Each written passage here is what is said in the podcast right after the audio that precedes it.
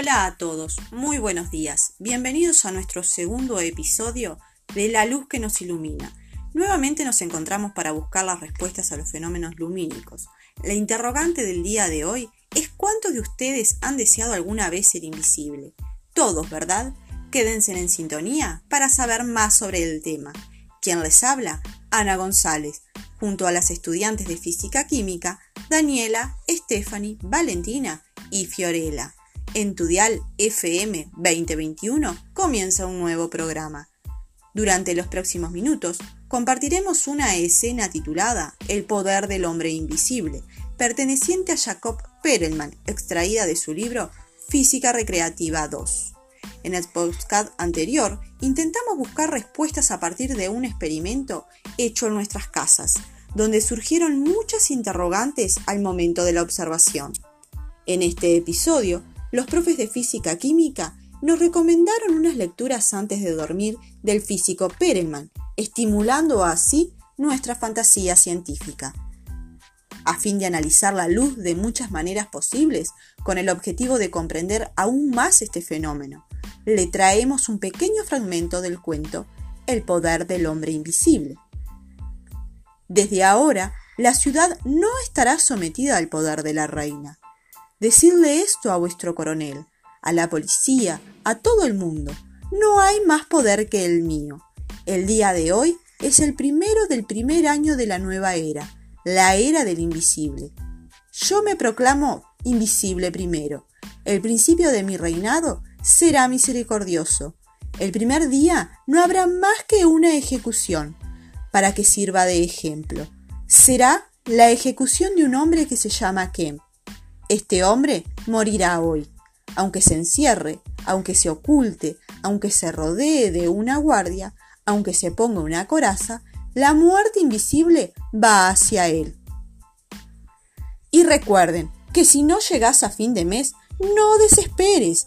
Capas de invisibilidad te permite entrar de escondido al súper y comprar lo que quieras. Visítanos en calle Rayo de Luz 4552. Se recomienda usarla moderación.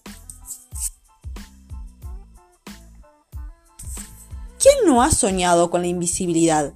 Ya sea por el simple hecho de desaparecer momentáneamente o para esconder o cambiar cosas del lugar. Por lo tanto, la gran interrogante es ¿qué es la invisibilidad? Según nuestro amigo Google, es la cualidad de un cuerpo visible de no ser visto en condiciones de luz normales para un supuesto observador. Es decir, que el cuerpo es invisible cuando no absorbe, ni refleja, ni refracta la luz, ¿Cuál sería entonces, según Perelman, ese poder que puede desarrollar el hombre invisible?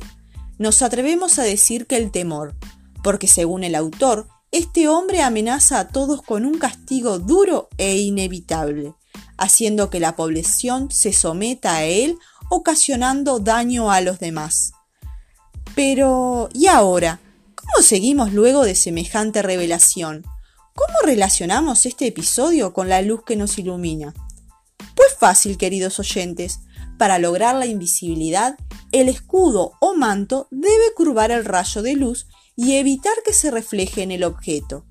Es decir, que si vemos un objeto, es porque la luz que se refleja en él mismo llega a nuestros ojos con determinada información, por lo que si quisiéramos hacerlo invisible, tal vez podríamos cubrirlo con algún tipo de material que desviase la luz que incide sobre él para que saliera por el extremo opuesto y diera la sensación de que ese objeto no está allí.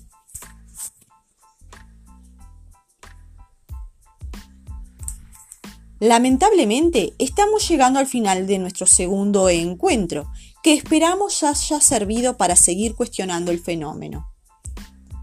Este programa lo auspicia.